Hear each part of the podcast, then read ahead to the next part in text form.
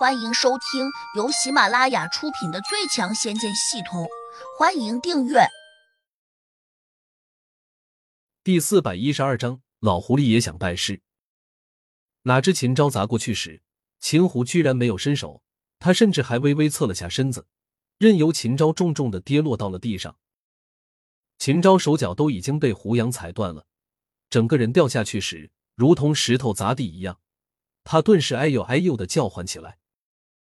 众人都不禁愣了下，均在想秦胡为什么不出手。天蚕门的东阙真人迟疑了下，马上给秦胡拍了个马屁：“看看秦老大宠辱不惊，是真高人也。”不过其他人却不这样想，个个都认为秦胡不出手，可能是担心秦昭身上被胡杨加持了什么法术，他或许怕惹火烧身。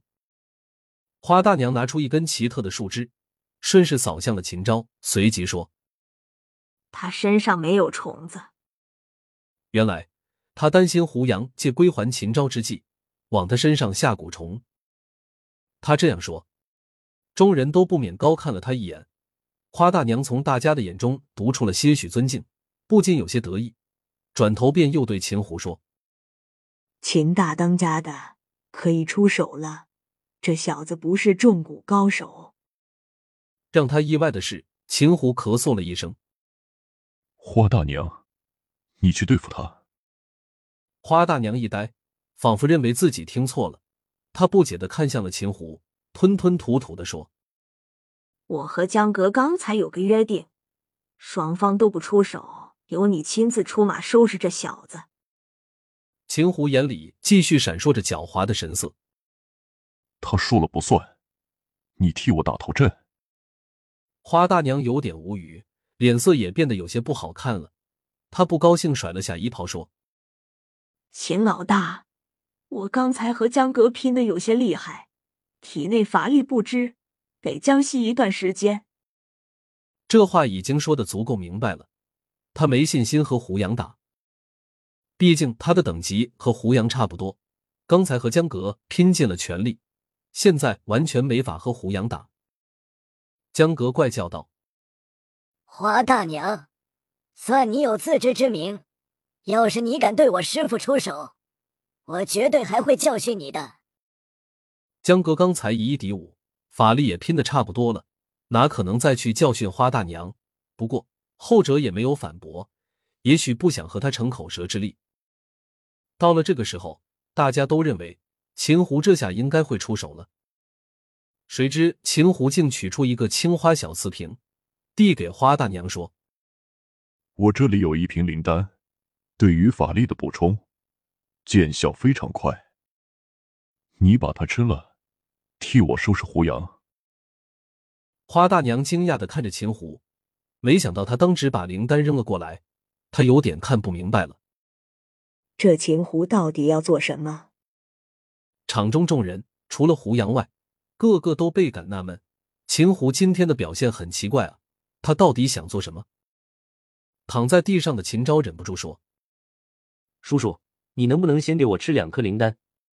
我实在痛的要命。”秦胡冷着脸说：“再痛也给我忍着，你的腿脚固然断了，但又要不了你的小命，你急什么？”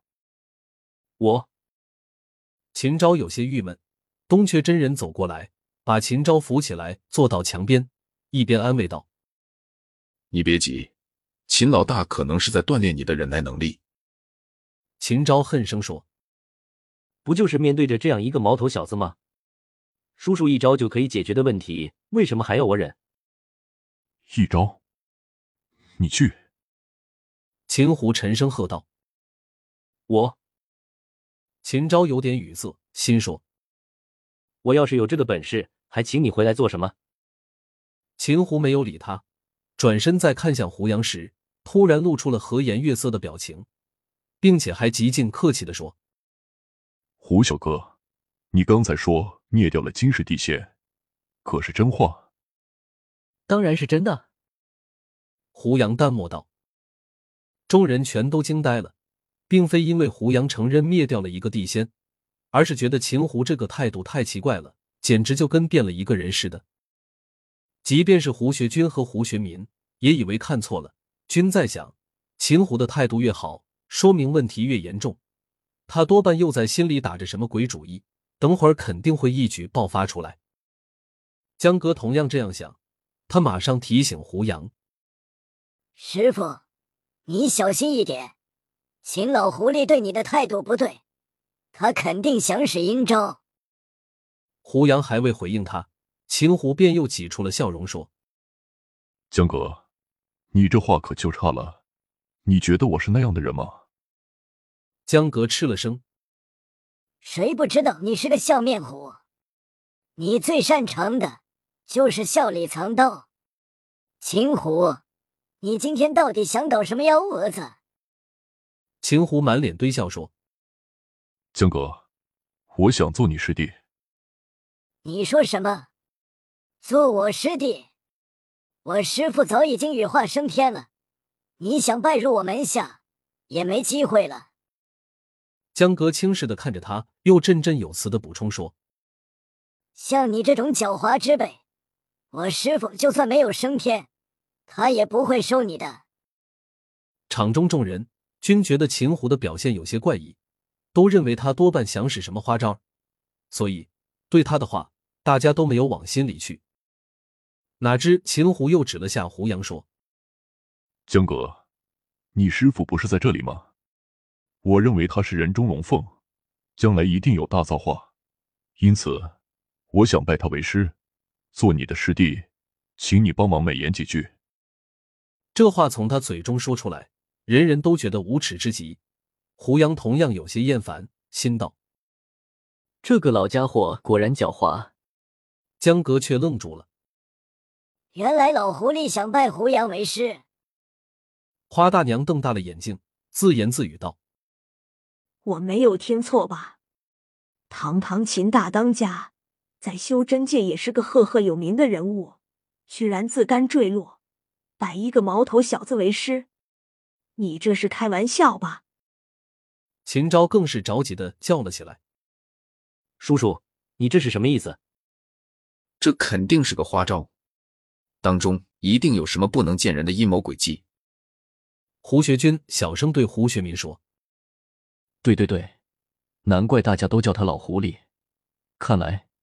他根本就不按常理出牌，可问题的关键是，我们不知道他要做什么。胡学民紧锁眉头道：“本集已播讲完毕，请订阅专辑，下集精彩继续。”